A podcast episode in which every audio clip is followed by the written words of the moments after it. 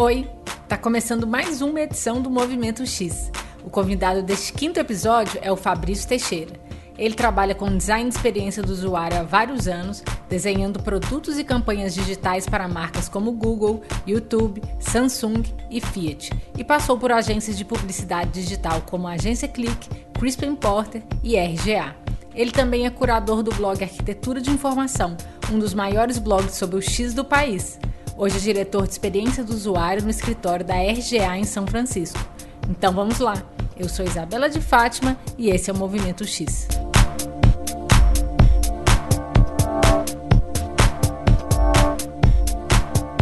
Ei Fabrício, Olá, tudo bom? Muito obrigada pelo seu tempo e pela presença aqui no Movimento X. Claro, prazerzão. Olha, antes, de, antes da gente conversar sobre o seu trabalho, sobre sua ligação com o design de experiência do usuário, eu queria que a gente voltasse um pouquinho no tempo e falasse sobre a sua história. Em qual cidade você nasceu? Eu nasci em São Paulo.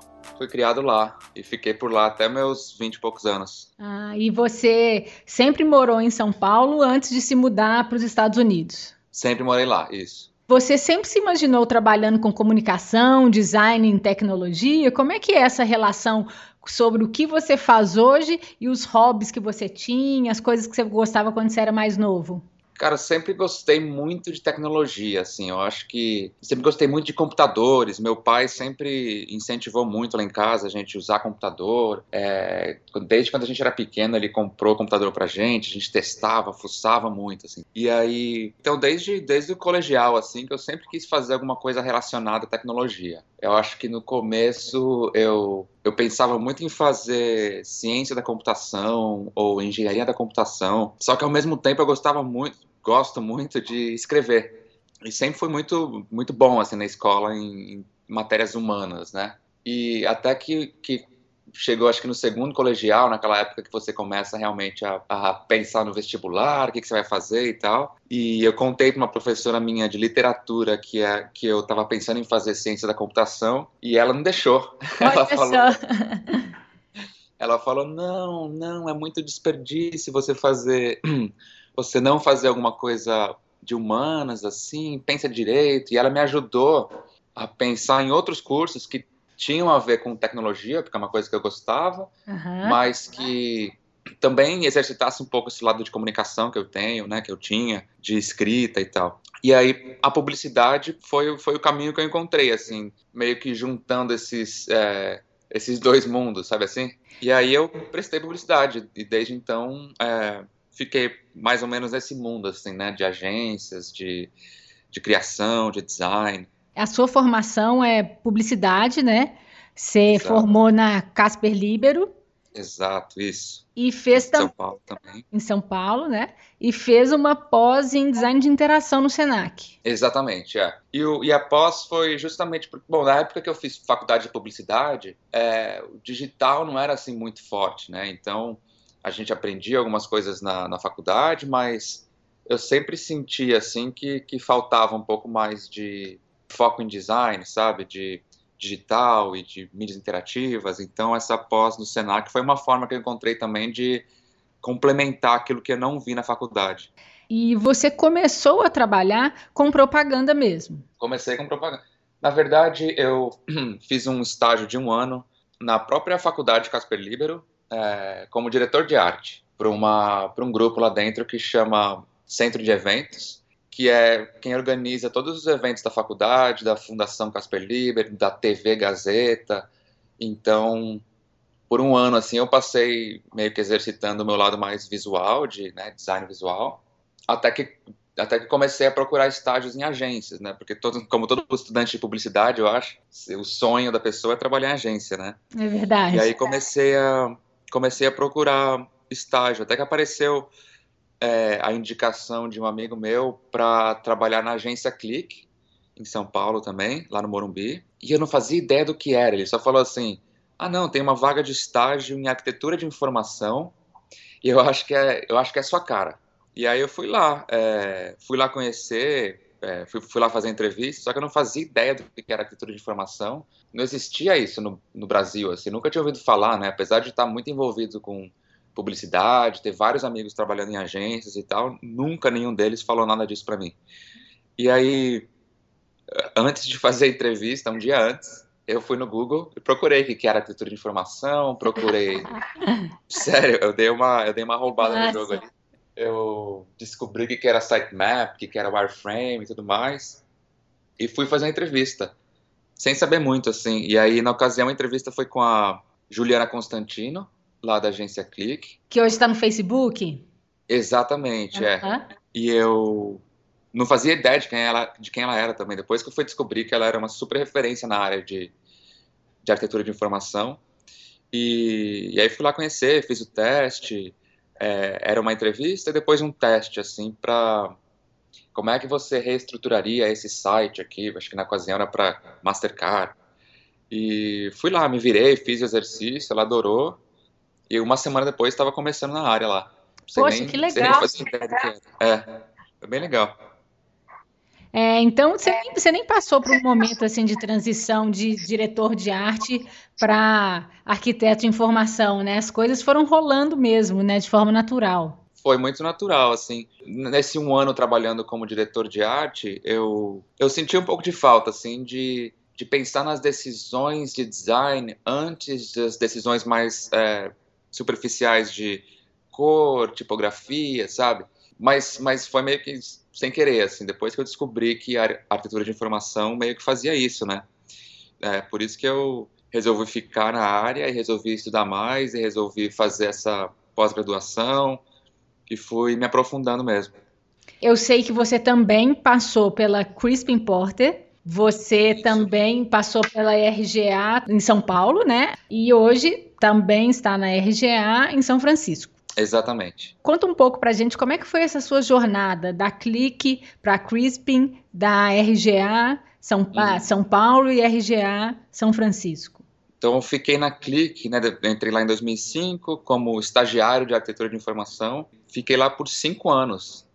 E assim, é, eu gostei muito do assunto, né, da área, e, e a Clique, falo, falo isso até hoje, é uma verdadeira escola para quem quer aprender digital, assim, né e especialmente para arquitetura de informação, porque na ocasião não tinha um outro lugar no Brasil que você poderia trabalhar com isso e que te proporcionaria um número de projetos tão grande, uma variedade de projetos tão grande e um ritmo de trabalho tão rápido como a Click, hoje Isobar, né, é, proporciona. Então, fiquei lá por bastante tempo, cara, cinco anos, que no, no mundo de agência é, é uma raridade, assim, né? E conheci, tive a oportunidade de trabalhar com muita gente legal, cara. O, uma das outras é, belezas da Click é que é muita gente boa, assim, sabe? Muita gente de backgrounds diferentes, querendo fazer o digital, querendo montar o digital no Brasil, estruturar é, as áreas e tudo mais, as, as especialidades. Então foi um aprendizado muito legal para mim, assim. Fiquei lá por cinco anos e não tinha, eu não tinha ideia de, de sair de lá tão cedo, não, na verdade. É, o que aconteceu foi que de repente me encontraram no LinkedIn um recrutador da Crispin Porter lá de, de Miami é, encontrou meu perfil e entrou em contato comigo falando se eu já tinha pensado em trabalhar fora do Brasil. E aí eu falei, olha, não, não pense, nunca pensei a respeito, mas também não vejo por que não, né? Foi aí que eu comecei a conversar com os caras, fiz várias entrevistas pelo Skype, depois eles me voaram lá para o escritório deles de Miami para conhecer o pessoal, conhecer o time pessoalmente. E aí foi foi, foi ótimo, assim. Passei, passei um fim de semana lá, depois é, passei mais dois dias fazendo nove entrevistas no total com a galera da Crispin. E, cara, adorei, adorei a cidade, adorei as pessoas e tal. E aí foi em 2010, começo de 2010, que eu, que eu fui saí do Brasil e, fui trabalhar na Crispin.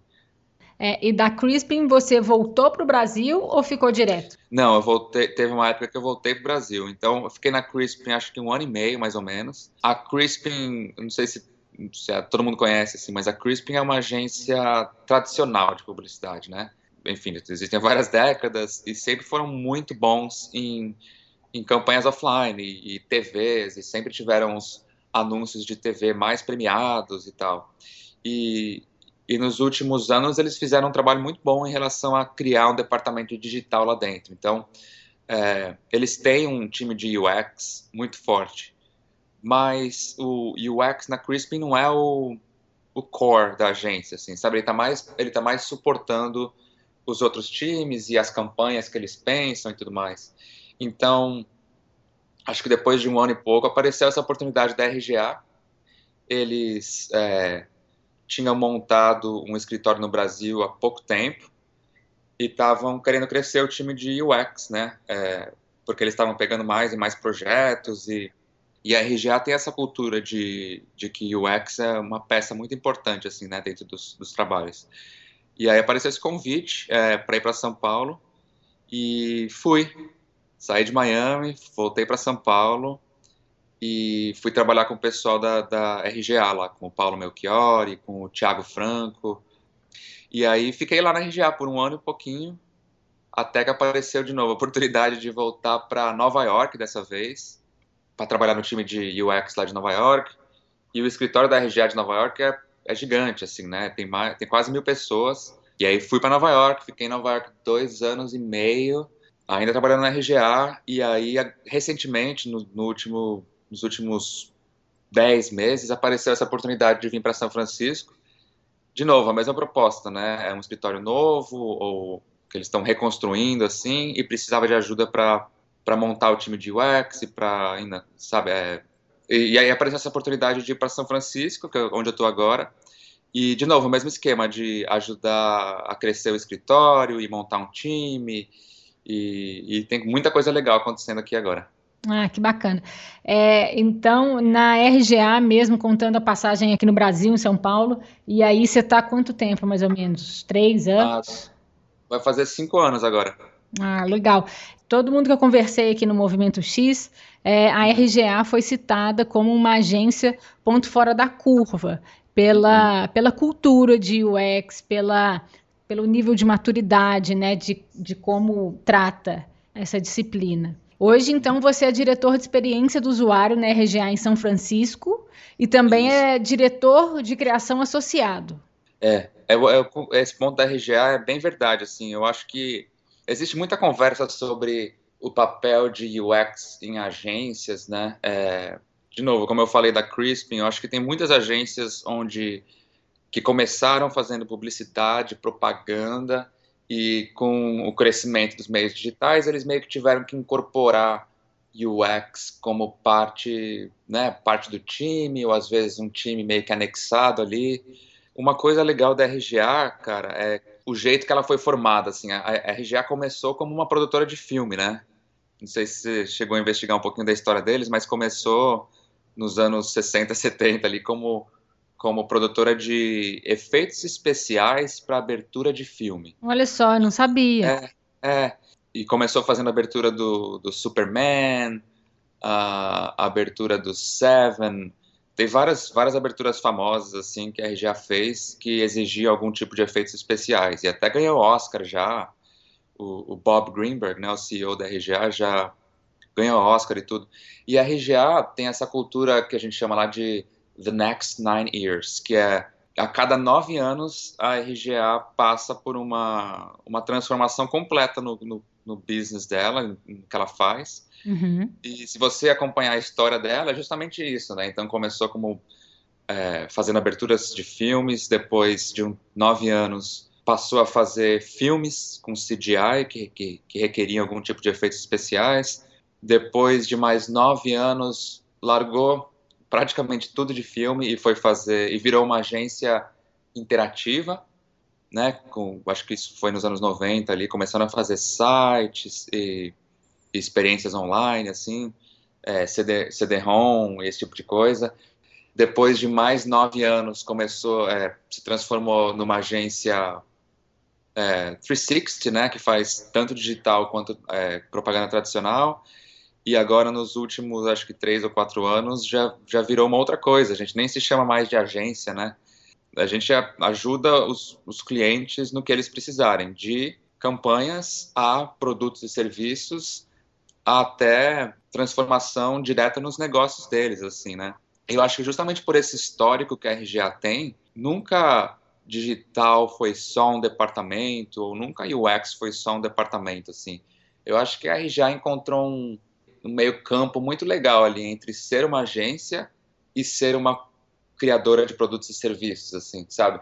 Enquanto outras agências você consegue perceber qual que é o foco maior delas, eu acho que a RGA está realmente ali no 50-50, sabe? Por isso mesmo eu acho que acaba que o time de UX tem uma importância muito grande, porque praticamente para todos os clientes nossos hoje existe algum tipo de envolvimento de UX. Não é para projetos específicos, é realmente no nível da conta toda, assim. Que massa. E quais são os seus principais clientes hoje? Vixe, agora a gente vai esbarrar na, em termos de confidencialidade. Eu, é, só os que você puder falar. Eu brinco, eu tenho a maldição da confidencialidade. Eu só trabalho com cliente que eu não posso pôr no meu portfólio, com cliente que eu não posso falar. É, eu tava é. vendo seu portfólio, tem algumas coisas que eu tenho que pedir. Que a última atualização foi em 2010, sei lá. É, é. E já tinha algum, algum, alguns critérios assim, né, para investigar, saber um pouco mais do trabalho, é te mandar um e-mail. É, exatamente, e... é, com password e tal. É, bom, na RGA eu posso contar um pouco, eu trabalhei quando estava em São Paulo, trabalhei muito com o Google Brasil, um projeto muito legal que a gente fez também, é, acho que foi em 2010 mesmo, é, o Google Creative Sandbox, assim, foi um dos primeiros sites responsivos é, feitos no Brasil, e aí quando eu estava aí na ocasião, e eu compartilhei muito do trabalho que a gente fez, então foi um projeto muito legal, assim. Depois em Nova York eu trabalhei muito com Intel, e, e, Samsung. E agora em São Francisco eu estou trabalhando muito com Google de novo. Agora Google aqui nos Estados Unidos. Então eu sempre tive muito envolvido com clientes dessa indústria de tecnologia, sabe? E, e como que é a sua equipe hoje, Fabrício? Conta um pouco como é que é o perfil de, dos designers que estão na sua equipe, ou então de outros profissionais de outras áreas que também fazem parte da sua equipe hoje aí na RGA em São Francisco. É bom, justamente por essa cultura da RGA de misturar produção de filme com comercial, com né, digital, serviços, business e tal, você acaba trabalhando com um time muito, varia muito variado, assim, de perfis, sabe? Hoje no meu time, bom, tem pessoas de UX, tem pessoas, e dá para quebrar um pouco, assim, né? Pessoas de UX com background um pouco mais de design, pessoas de UX com background de pesquisa, é, e, e, e, tem, e tem pessoas de UX que a gente chama de Experience Strategists, que é meio que um híbrido de UX com planejamento, assim, sabe? É o estrategista de experiência do usuário? Exatamente, é, exatamente. Depois a gente pode falar mais a respeito, é bem legal. Quero é, falar tem... sim, me interessa Vamos muito falar. isso aí.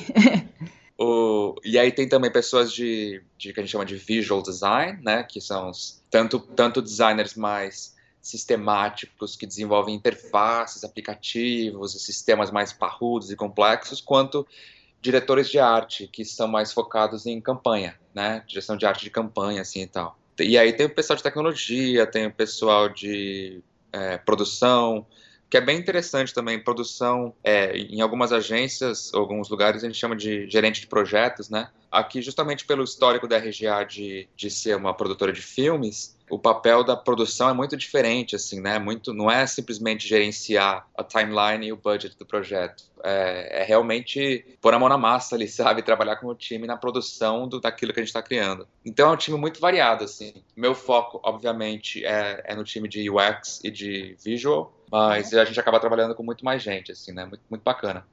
E vocês têm, por exemplo, hoje arquiteto da informação na sua equipe?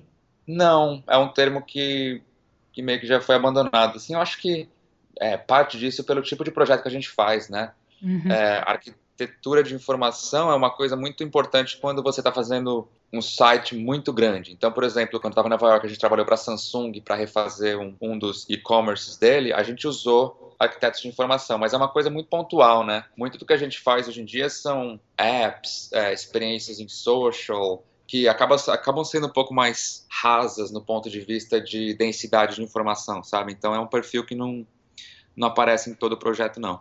Entendi.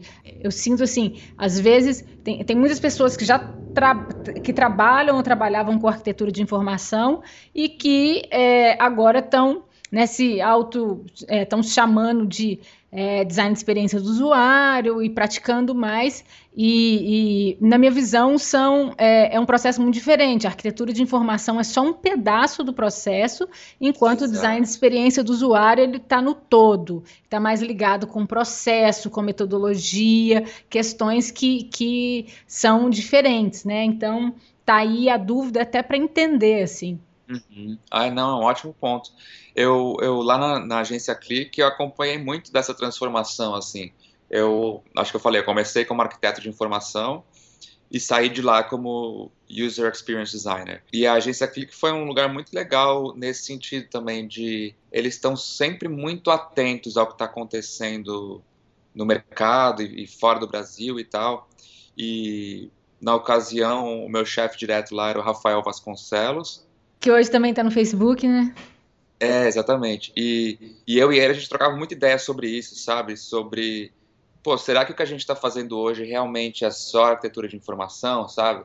A gente pegou projetos muito bacanas lá com a Fiat, que é um, é um, é um dos grandes, sempre foi um dos grandes clientes da Click, onde a gente, a gente chegou a fazer projeto lá onde a gente repensou a interface de carros, sabe? Como é que vai ser a interface do carro do futuro e tal. E, e quando você para para pensar, assim, não é um projeto de arquitetura de informação, sabe? É, você tem que pensar em muito mais coisas, você tem que pensar, e, vo, e você como nesse papel, né, você tem que facilitar muito o processo de design. Então, a gente começou a perceber que o que o time de arquitetura de informação da Click fazia já era muito mais do que simplesmente aquele nome. E aí foi lá em 2008, 2009, assim, que a gente começou esse processo de renomear a área e, e, e, repensar também algumas das coisas que a gente produzia e como é que a gente entregava nosso nosso trabalho e tal. Aqui nos Estados Unidos eu acho que é bom pelo próprio motivo de que eu vim para cá um pouco mais tarde em 2010 é, já é mais clara essa distinção assim sabe do uhum. que, que é arquitetura de informação o que, que é UX mas eu acho que lá em 2008 2009 ainda tinha muita confusão tanto que o, o nome do blog que eu escrevo é arquiteturadeinformação.com, né? Que, que veio daí, assim. Podemos falar um pouquinho dessa, dessa questão do planejamento, do híbrido de planejamento com UX? Como é que é? é assim, é, é, é a nomenclatura mesmo é, design, é estrategista de experiência do usuário? Isso. É, é, na verdade, a gente não coloca a palavra usuário, porque tem essa coisa também de você estar tá pensando na estratégia estratégia da marca. E pode ser que seja uma interface que a pessoa vai usar efetivamente, mas pode ser que seja um comercial que ela vai ver na TV, pode ser que seja um outdoor que está na rua, pode ser, sabe? É, então a gente não coloca a palavra usuário, a gente fala que é experience strategy. O papel dessa pessoa é justamente fazer o meio de campo entre o planejamento tradicional, sabe, de que vai pensar quais são as iniciativas que a marca vai fazer naquele ano e quais os objetivos dessas iniciativas e tal. E, e, e, o papel de UX, que é realmente desenhar essa experiência, né? projetar a experiência do usuário. Então, o Experience Strategist fica num nível um pouco mais alto no sentido das definições que ele toma. É, é muito mais, por exemplo, definir o papel de cada canal na experiência. Então, dado o que a gente quer fazer para aquela marca naquele ano, os mobile apps da marca têm que ser usados para fazer X, Y, Z, o site da marca tem que ser usado para fazer outra coisa, é, social vai ter um papel de levar as pessoas até esse site, sabe? É definir, é, é definir quase que definir o ecossistema é, da marca e, e, com essa definição a gente consegue realmente kick off os projetos de, de design. Então, então, beleza, então agora vamos desenhar esse site então agora vamos colocar um time para pensar nesse conteúdo de social. Então vamos começar a desenvolver esse aplicativo de celular, sabe? É, meio que funciona como um, um planejador da experiência do usuário. Eu estou entendendo que como, é como se fosse um channel planning, né? Uma pessoa que vai pensar aí nesse ecossistema da marca, é, que vai na, no ecossistema e nos pontos de contatos da presença digital da marca e ela Sim. também vai é, é, dar a diretriz estra estratégica, né? Da onde a marca quer chegar.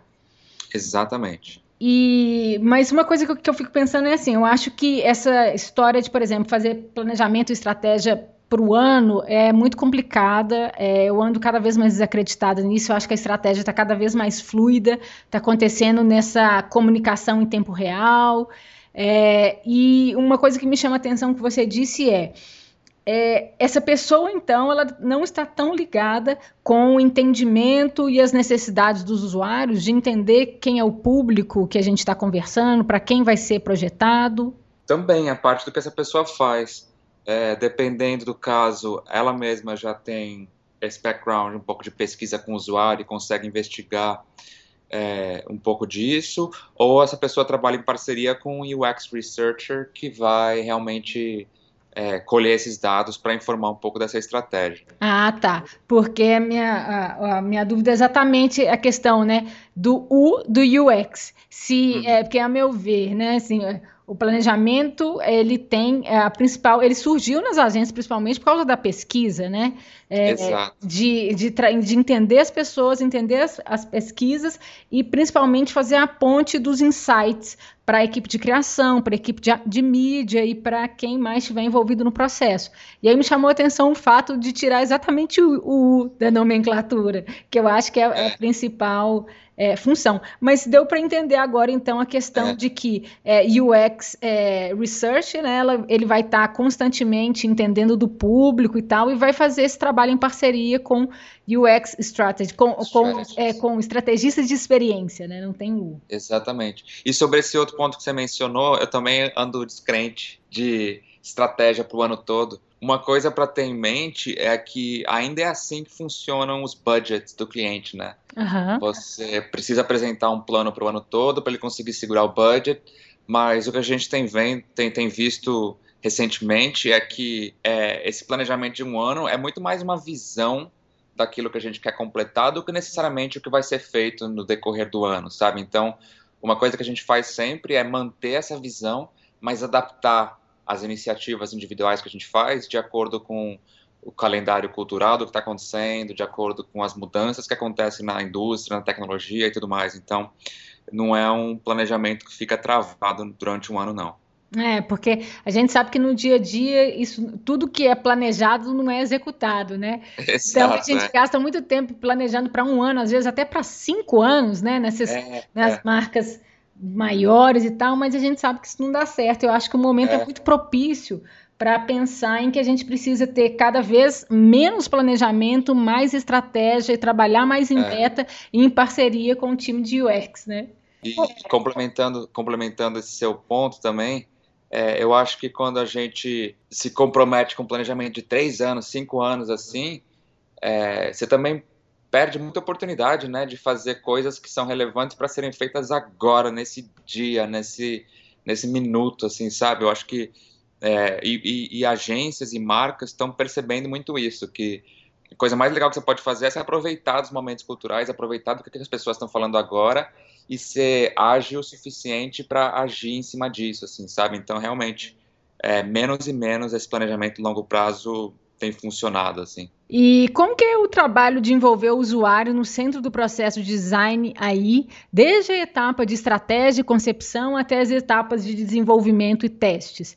Queria que você contasse para a gente como que são essas etapas aí na prática, como é que vocês trabalham?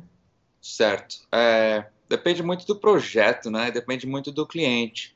É, eu acho que como em todo, todo lugar assim, tem clientes que já têm essa cultura de, de desenhar centrado no usuário já muito enraizado na organização. Acho que você consegue imaginar que o Google é, é um cliente desses. E, e, tem cliente que não, que parte do nosso trabalho é catequizar e explicar é, a importância e, e muitas vezes convencer de que é preciso investir e tal, e muitas vezes ele não está convencido de que precisa investir. Então a gente pega e investe a gente para poder mostrar o resultado de de pesquisas e testes com usuários e tal. Então, é um cenário bastante variado, assim. É, em projetos onde é, em projetos onde o cliente já está convencido disso, por exemplo, o Google, é muito bacana porque é, tem casos em que é, é, o próprio cliente que organiza essa coisa de, de pesquisa com o usuário e já tem uma estrutura muito, né, muito grande, muito robusta de sempre consultar as pessoas e sempre, seja para testes de habilidades, seja para testar mensagem, seja para testar copy, é, enfim, vários elementos assim. Então, é uma, é uma sinergia muito maior que acontece nesses casos. E, e para outros clientes, é, acho que é um processo, um processo parecido que acontece no Brasil. Assim, é, é no começo do projeto você tem é, a parte de insights e de colher dados em grande escala para entender tendências de comportamento e depois entender como é que a gente deve agir em cima dessas tendências. É, lá no, em meados do projeto você tem pesquisa um pouco mais em profundidade, né, entrevistas em profundidade, pesquisa etnográfica para entender é, como é que as pessoas se comportam em relação àquela tarefa, aquele objetivo, e, e realmente pegar mais insights mais é, valiosos assim sobre que vão influenciar mais diretamente aquilo que está sendo desenhado e como aquilo vai ser desenhado.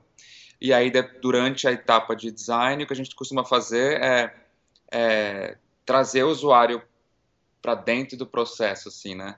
É uma coisa muito bacana que, que a gente faz aqui na RGA, que é, é convidar o usuário para fazer brainstorm com a gente, sabe? Convidar o usuário para fazer sessão de sketching com a gente, é, para ter certeza que a gente não está perdendo tempo também criando uma ideia de que ninguém nunca vai usar na vida.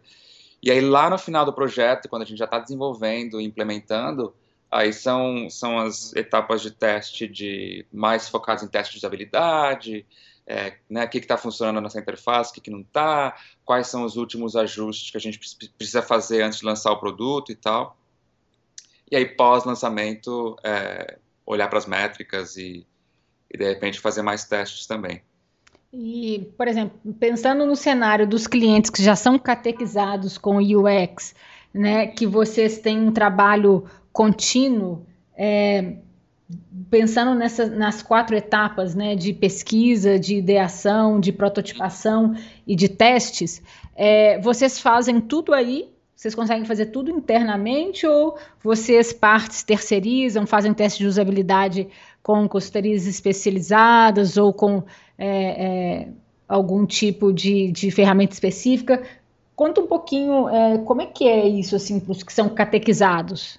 Depende também do cliente, né? É, por exemplo, o Google, ele tem toda a estrutura já de pesquisa com usuários lá dentro, né? Então ele tem laboratório de usabilidade, ele tem uma rede de recrutamento de usuários muito grande, global, que é muito fácil da gente da gente usar, sabe?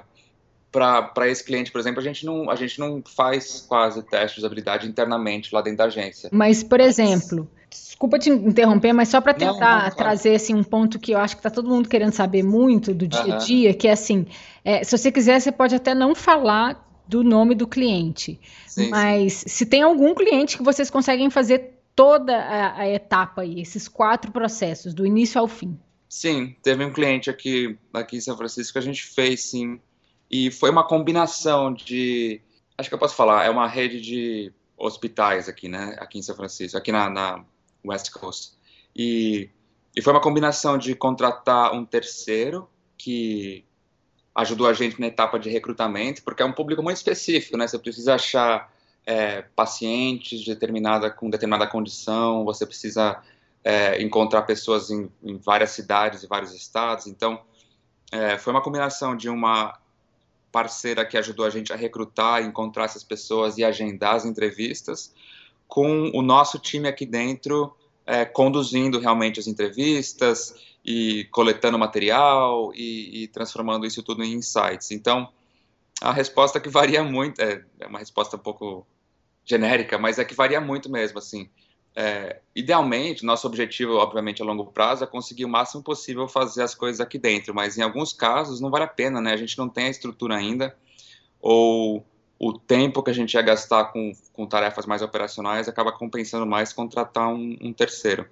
E o que a gente não tem ainda é um laboratório próprio de usabilidade, então, nesse caso, quando é uma pesquisa um pouco mais aprofundada de interface e tal, mais para o final do projeto, aí a gente sempre contrata, assim, uma, uma empresa parceira. Entendi. Então, assim, mais na, na questão dos testes, é, mas na prototipação vocês fazem aí internamente? É, sim, sim. Pensando nas quatro etapas, desde a primeira de pesquisa e estratégia, a segunda de ideação, a terceira de prototipação, vocês fazem aí, a quarta é que hoje vocês estão é, trabalhando com terceiros. Com terceiros, exatamente, tá. exatamente.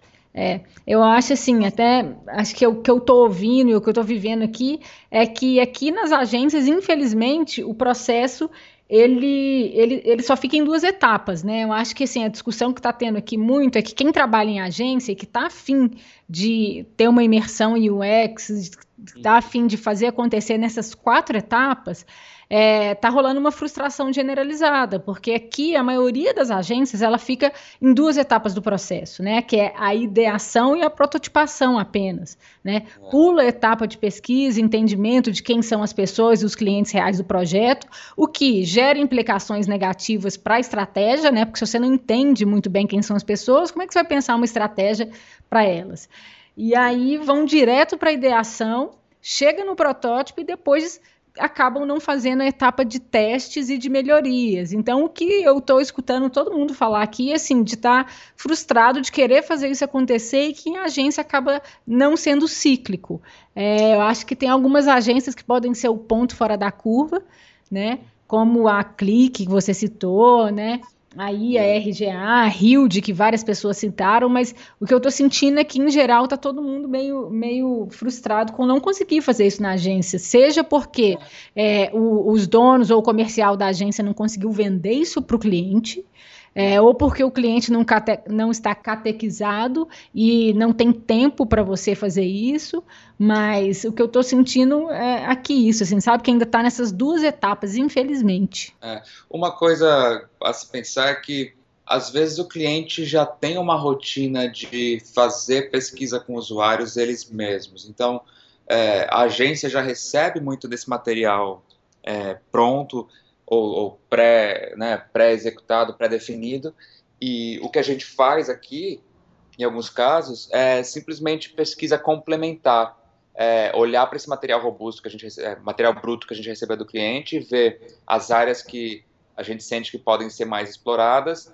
e aí bolar um plano de pesquisa um pouco menor e, e consequentemente mais financeiramente viável é, só para realmente cobrir esses gaps que a gente está vendo, sabe? É uma opção híbrida que de repente funciona, que de repente ajuda nesse, nesse problema assim que a gente está vendo. É verdade. É, e na relação, na etapa de testes, tem alguma coisa que você sugere para quem está afim de fazer acontecer e não está conseguindo? É, sei lá, ferramentas tipo Hotjar? Eu acho que a sugestão maior é hackear. Acho que a gente tem essa visão de testes de usabilidade, né, acontecendo naquela sala de vidro, de sala, sala espelhada, e com equipamentos super modernos de gravação, e cafezinho na mesa, e pão de hum. queijo. E, e, na verdade, se você né, eliminar o processo daí e você olhar para o resultado, resultado final que você quer que você quer pegar, você quer conversar com usuários e isso você consegue fazer de várias formas diferentes. Hoje em dia tem tantas ferramentas gratuitas e fáceis de instalar, que, que você mesmo consegue meio que hackear, sabe? Hack together, assim, colocar um, montar um mini laboratório seu mesmo. Uhum. É, e, e também aquele pensamento de que às vezes a gente fica esperando é, o, o, cenário de recrutamento ideal, onde a gente encontra o participante com 28 anos de idade, de tal cidade, porque ele é o perfil de usuário do, do, do produto que a gente está criando, mas muitas vezes se você testar com a, com a moça do café, se você testar com qualquer pessoa ali perto, com, com parentes dos funcionários da agência, sabe? Uhum. Você, você consegue uns resultados muito bacanas, assim, que é, se você ficar esperando o cenário ideal para fazer teste, nunca vai acontecer. Nunca vai ter toda a verba, nunca vai ter todo o tempo do mundo. Então, acho que a principal dica é hackear. Legal. Bem legal. E acho que essa dica de ferramentas também é legal, né? Porque é, você usa uma ferramenta que, dependendo das funcionalidades que você precisa, por exemplo, esse mesmo Hotjar, você pode testar, tem uma, um módulo que é gratuito, e aí você é. consegue é. ver a interação das pessoas lá em tempo real, né? Eu acho que, que tem várias ferramentas que podem ajudar mesmo. Mas essa, essa dica é, é muito massa. Que, que ter essa onda agora, é, do mesmo jeito que teve essa onda de ferramentas de prototipação há alguns anos e continua tendo, né? Está começando a surgir essa onda de ferramentas focadas em pesquisa com o usuário, sabe? De gravação de tela, de gravação de áudio, de teste remoto, de é, assistir o usuário navegando no seu site, sabe? Que se você achar a combinação certa de ferramentas assim, pode ter um resultado muito legal. É, acho que é uma coisa legal para se pensar para minimizar essa frustração e fazer acontecer, né? Exato, é. é. E vamos falar agora um pouco do, dos seus projetos. Você já falou de alguns aí, Mas é porque você trabalha com design de experiência do Zaro há vários anos, né? Você desenha ah. produtos e campanhas digitais para grandes marcas, em grandes agências. E você falou né, que seu portfólio está desatualizado. Quando eu olhei, já tem bastante projeto. É, eu queria saber qual projeto, produto ou campanha que você mais se orgulha, ou quais, né? Quais foram os memoráveis, assim? É, nossa, eu acho que teve esse... Pergunta difícil. Eu acho que teve esse projeto do Fiat Mil que eu da Fiat no Brasil que eu mencionei, chama Fiat Mil, que foi a Fiat querendo olhar pro pro futuro do futuro dos carros, né? Como é que é o carro do futuro? E esse é um exercício que toda montadora faz, né? Obviamente eles têm os, os tais os carros conceito, eles têm, é, eles levam protótipos para o salão do automóvel, esse tipo de coisa, mas acho que foi o primeiro ano em que uma montadora resolveu ouvir os usuários é, sobre o que, que eles queriam nesse carro do futuro.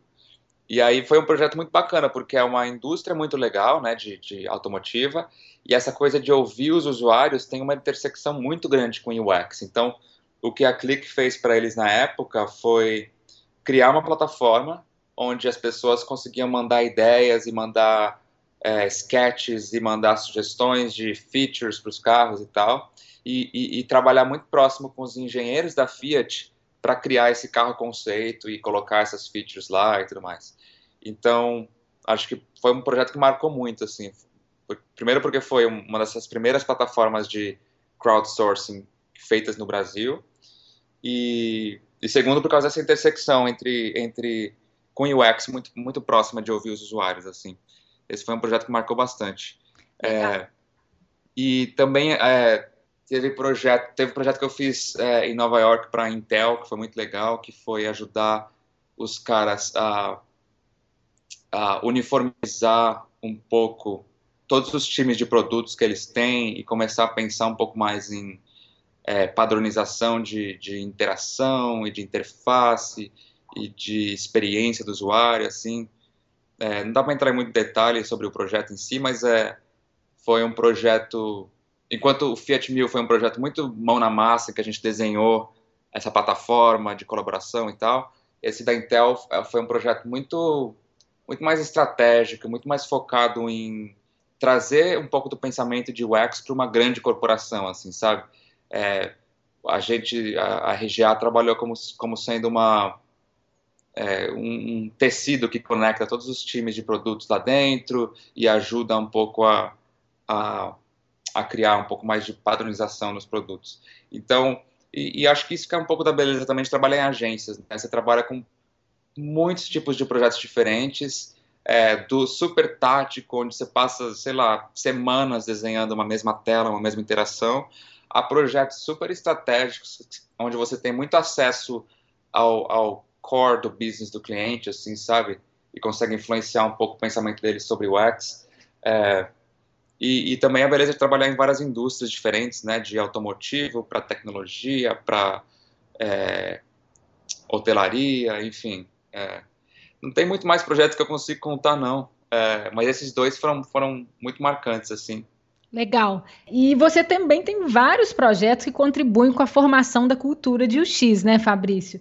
é, que, eu, que eu sei que você tem, né? O blog Arquitetura de Informação. É, você também contribui com. É, escreve né, o Update or Die, tem UX Sim. Links, tem o livro fantástico, estou adorando ler ele, que é a Introdução Legal. em Boas Práticas em UX Design. É, tem mais algum? Queria que você contasse para a gente um pouco desses projetos. Eu acho que é, tudo começou, né? É, hum quando eu, eu comecei a trabalhar com arquitetura de informação e realmente não tinha muito conteúdo disponível sobre isso no Brasil ou em português, né? É, então eu tive que correr atrás de melhorar o meu inglês para poder consumir esse conteúdo e entender o que, que eu estava fazendo, né? Entender o que, que era aquilo que eu estava fazendo e o que, que era arquitetura de informação e UX e tal. E como parte desse processo de estudar esse, esse mundo novo que eu estava descobrindo, eu queria, sentia falta de ter um lugar para eu meio que digerir essas ideias, sabe? Colocar essas ideias em algum lugar como forma de como forma de reforçar o que eu estava aprendendo, sabe? Do mesmo jeito que quando você vai tomar uma aula, você anota não porque você vai voltar nas notas depois, mas porque você o processo de anotar vai te ajudar a, a o conteúdo a entrar na sua cabeça, a assim. cristalizar, né? Exato, é. E então eu comecei a fazer isso meio que informalmente, assim. Na ocasião também eu estava trabalhando com a Juliana Constantino e ela tinha esse domínio arquitetura de informação.com e aí eu falei, ah, de repente a gente começa a colocar mais material lá, é, vamos sim. E começou como uma forma do time ali da Clique de compartilhar conhecimento entre si, sabe? Hum. E aí foi crescendo, crescendo e, e, hoje é um dos maiores blogs do, do Brasil sobre o assunto, assim. E, e acho que do mesmo, no, mesmo espírito surgiram os outros projetos também. Essa coisa, acho que eu criei esse hábito de ler muito a respeito das coisas como forma de me atualizar, de colocar, colocar essas coisas no papel como forma de aprender a contar as histórias e tal. E aí divulgar com a comunidade, né? Divulgar com a comunidade de UX, divulgar com a comunidade de publicidade através do Update or Die, é, enfim, mandar links por e-mails lá no UX Links. Então, é meio que um hobby, de certa forma, sabe assim? Sim, e é muito legal, poxa, a gente só tem a agradecer. Não, mas é, mas é, é, é importante, assim, eu acho que nesse processo de escrever artigos, acho que tem muita ba coisa bacana que acontece na cabeça, assim, né? Você precisa entender o conteúdo, aí você precisa é, filtrar quais são as partes mais importantes daquele conteúdo, aí você precisa criar uma narrativa de como é que você vai contar a história, depois tem a parte de escrever realmente palavra por palavra, então e como eu falei no começo, eu sempre gostei muito de escrever, então acho que para mim é um aprendizado muito grande, mas ao mesmo tempo é um hobby. É, e assim, eu como leitora do livro, eu tô vendo isso assim, claramente, é muito, você coloca de um jeito muito simples, facilmente compre, compreensível, com uma, com uma escrita bem leve, assim, muito legal esse livro, recomendo para todo mundo. Eu acho que, que tem essa história de UX, de simplificar as coisas, que eu acho importantíssimo, assim, sabe? Não não dá para a gente passar parte do dia falando em interfaces fáceis e simples de usar e simplificar a experiência e tal. E quando a gente vai falar do nosso próprio ganha-pão ali, do nosso próprio, da nossa própria disciplina e da, e da parte teórica de UX, eu acho que a gente tem que ter um approach similar, sabe? O quanto mais simples a gente consegue colocar essas ideias no papel, mais acessível elas vão ficar para outras pessoas e mais gente vai se interessar pelo assunto. E eu acho que no fim do dia é, a comunidade de UX só tem a crescer quando isso acontece, sabe? E qual que é a sua visão sobre a experiência do usuário? Você está há muito tempo no mercado, você já viu várias coisas acontecerem, tanto essa evolução de arquitetura de informação para design da experiência do usuário. Hoje, uhum. qual, o que, qual, qual a sua opinião sobre como você enxerga a experiência do usuário? É um nome um pouco estranho, né? Experiência do usuário. Pensar que tem uma pessoa que é responsável por fazer a experiência do usuário, quando na verdade é uma coisa completamente subjetiva. É, e eu acho que hoje o que está acontecendo é que as pessoas estão percebendo que todo mundo que trabalha no time de no time de, que cria algum produto digital hoje em dia tem algum impacto na experiência do usuário, sabe? Então, se, o, se o, a interface é bonita e visualmente appealing, sabe? É, vai ser mais legal de usar. Se a performance da, do produto é boa e ele carrega rápido, vai ser mais legal de usar. Se o texto que você lê na interface é bem escrito e, e envolve o usuário, vai ser mais legal de usar. Então, eu acho que hoje a gente está no momento em que ainda assim é preciso de ter um departamento de UX dentro das empresas para ajudar a coordenar essas áreas todas e fazer e ter certeza que está todo mundo trabalhando em prol da experiência do usuário, assim, né, tentando deixar a, a experiência melhor possível. Mas eu acho que em, em algum tempo acho que a gente vai desaparecer enquanto profissão, assim, necessariamente, sabe? Porque se o redator que vai escrever o texto tem experiência do usuário em mente, se o, é, o desenvolvedor que vai programar o produto tem experiência do usuário em mente, eu acho que essas coisas vão começar a acontecer muito mais naturalmente, sem a necessidade de um mediador, assim, sabe, no dia a dia. O que é legal porque vai permitir que a gente foque nosso tempo muito mais em realmente fazer os, é, realizar os métodos e os processos que, que vão trazer o usuário, que vão ouvir o, o que, o que o usuário precisa e traduzir esse, essas necessidades e vontades e tudo mais em insights para o resto do time. Mas é, eu acho que a gente, daqui, a, daqui a um tempo a gente vai virar o, o advogado do usuário e não o, não o desenhista né, da experiência do usuário. E você que acompanha a área também há muitos anos, o que, que você vê, o que, que você acha que está evoluindo, o que está regredindo? Porque eu acho que sempre quando tem é, um boom assim de uma área, né, eu acho que o X está tá sendo cada vez mais. É, as pessoas estão falando mais, estão.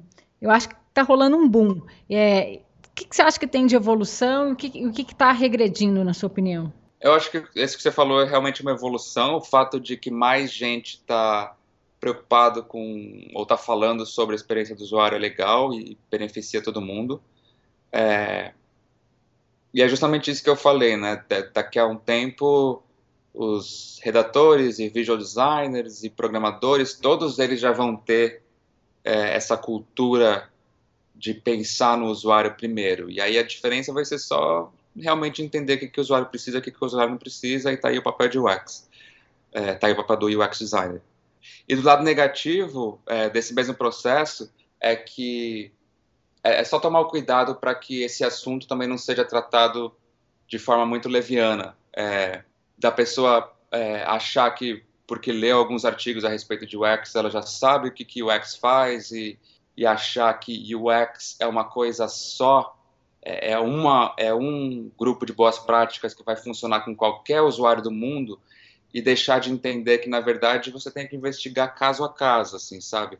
Tem que investigar especificamente para a audiência desse produto quais, quais são as coisas que a gente precisa fazer e como é que essa experiência tem que acontecer. E ter em mente que isso é diferente a cada projeto que você faz, sabe? Que a cada produto novo você vai ter que ir lá investigar e você vai ter que, vai ter que ir lá descobrir com o usuário. Então, acho que não existe no fim do dia um. Ah, eu sou um especialista em UX, eu sei todas as boas práticas de como desenhar interfaces e tudo mais. É, quando se você se chama de especialista em UX, na verdade você tem que ser um especialista em ouvir o que as pessoas precisam, sabe? É esse o grande, o grande papel, nosso grande papel nos projetos, assim. O campo de design e tecnologia ele está sempre evoluindo, né?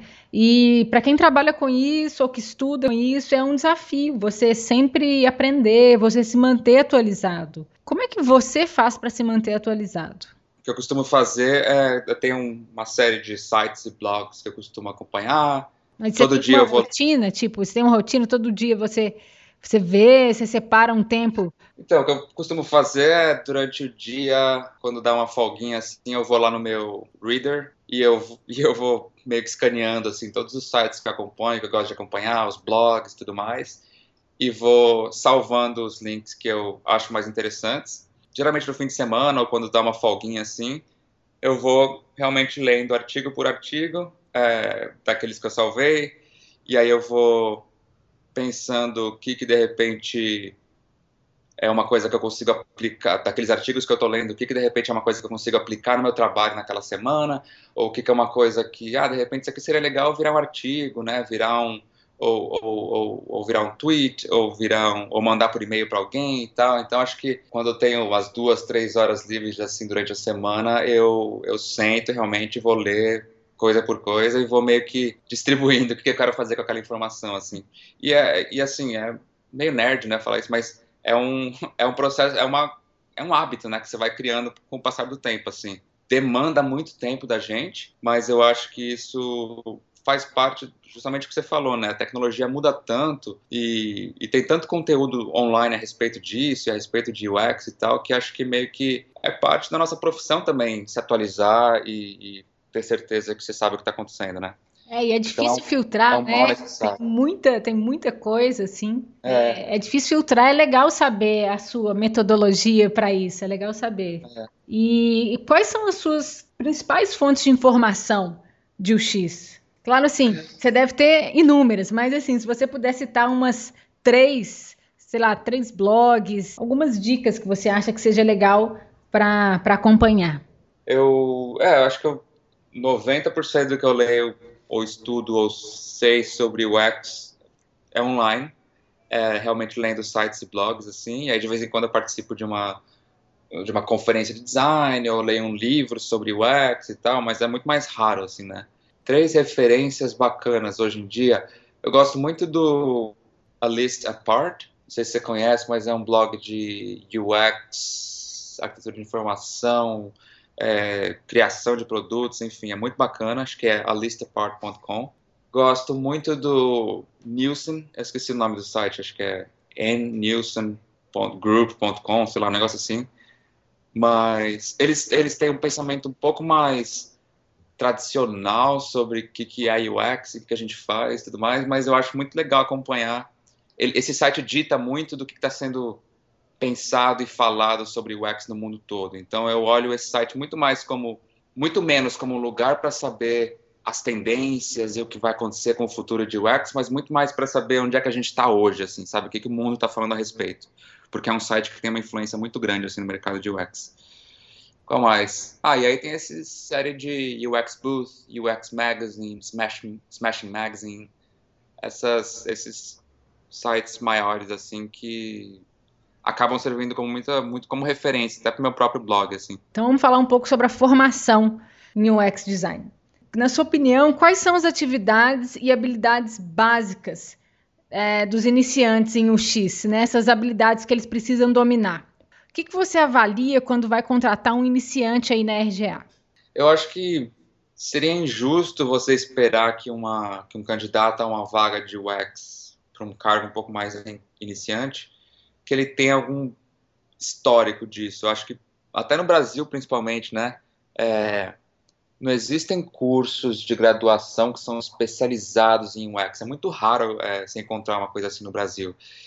Então, o que eu pelo menos quando eu estava na região em São Paulo, assim, o que, eu, o que eu procurava ver era muito mais uma pessoa que é capaz de explicar o pensamento por trás das decisões de design que ela tomou, sabe assim? O design pode ser horrível, o, o wireframe dela pode ser né, até um pouco menos claro assim, mas é, se ela for capaz de explicar como é que ela chegou até ali, para mim isso é, isso é o que mais importa, assim.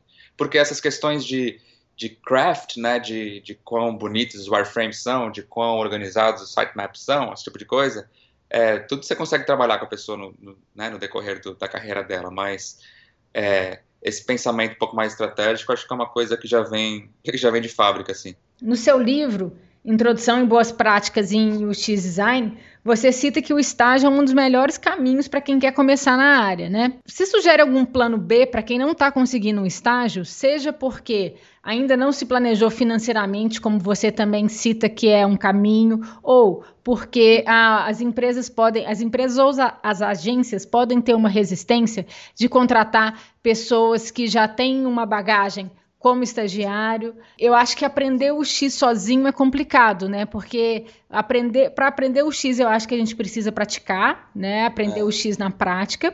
E se você não, não, não vai para um estágio, é, não você colocar a mão na massa sozinho, eu acho que fica complicado assim. É, uhum. É, tem um plano B para isso? Eu acho que dá para aproveitar essa onda de startups no Brasil também acontece. Aqui em São Francisco é um absurdo, mas no Brasil também acontece muito, né? Você, você tem um amigo de um amigo que teve uma ideia de fazer uma startup e eles precisam de ajuda com o site dos caras, sabe? Ou eles precisam de ajuda em desenhar as primeiras telas do produto e tal. É, se você, de repente, uma ideia legal é você começar a se envolver nesses projetos, mesmo que seja é, com, fazendo um, um freela com um preço mais barato ou ou fazendo de graça até para você conseguir montar portfólio, mas acho que são, são formas de começar, assim, são formas de começar a se envolver com UX que, que talvez não sejam, não, não, não tenham tanto compromisso, porque é uma, uma empresinha pequena que está começando agora e tal, e a sua ajuda vai ser muito valiosa para eles, e ao mesmo tempo o seu aprendizado, o aprendizado vai ser muito valioso para você, assim, então acho que de repente essa é uma alternativa, começar a se aproximar de startups, fazer pequenos projetos só para começar a ter material de material bruto para colocar no portfólio assim. E aí, né, é, hopefully conseguir um emprego ou estágio numa numa empresa um pouco maior. E para fechar, é, falando em portfólio, né? Que dica que uhum. você dá para montar um portfólio legal ou onde encontrar as melhores referências? Se não me engano, no seu blog tem um, um artigo desse. É, e se Behance, por exemplo, é a, é a, plataforma ideal? Eu acho que Behance e Dribble não é a plataforma, não são as plataformas ideais para portfólios de UX, porque eles focam muito no produto final, né? É, é muito sobre o quão bonito, interessante, impactante ficou o resultado final. Quando É, em UX, o que você quer saber quando está entrevistando alguém é muito mais o processo, né? Então, acho que a principal dica é essa. Obviamente, o portfólio tem que ser bonito, bem apresentado e consistente, mas é, eu acho que muito mais importante é você explicar o, o porquê das coisas, assim. E aí tem uma série de plataformas que permitem se fazer isso, seja o Squarespace, seja o Cargo Collective, que, né, só procurar uma plataforma que consiga você colocar um pouco mais de texto, um pouco mais de explicação de como é que você chegou no resultado final. Legal. Muito obrigada Legal. por fazer parte aqui do Movimento X e por, por apoiar claro. o Movimento X. Claro, não, muito legal é, o convite de vocês e a, a, ideia do projeto, cara, muito bacana, assim, eu, eu sempre senti falta assim, de ter um podcast de UX brasileira, por vários momentos passou na minha cabeça assim, pô, será que o blog de aí deveria fazer um negócio assim e tal? Mas nunca rolou tempo suficiente para fazer.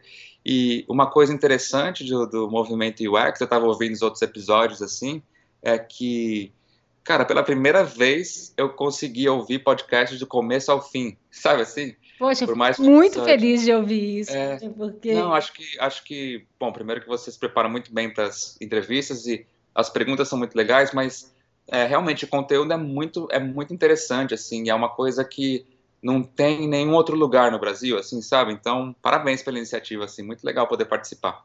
Muito obrigada, Fabrício. Assim, é um enorme prazer conversar aqui com você. É, os seus projetos foram inspiração para esse surgir. É, e eu sempre repito, assim, o movimento X não é nada sem vocês, porque na verdade quem faz o movimento X são vocês, né, a cada episódio. Então, legal. muitíssimo obrigado, muito legal o papo, e é isso aí. Valeu, obrigado a você. Chegamos ao fim deste quinto episódio hoje com Fabrício Teixeira e eu espero que você tenha gostado. Se você quiser conferir outros episódios, é só acessar o canal do Movimento X no SoundCloud. No próximo programa, eu vou conversar com Elisa Volpato, consultora independente de UX que já trabalha há vários anos na profissão. Obrigada e até o próximo papo.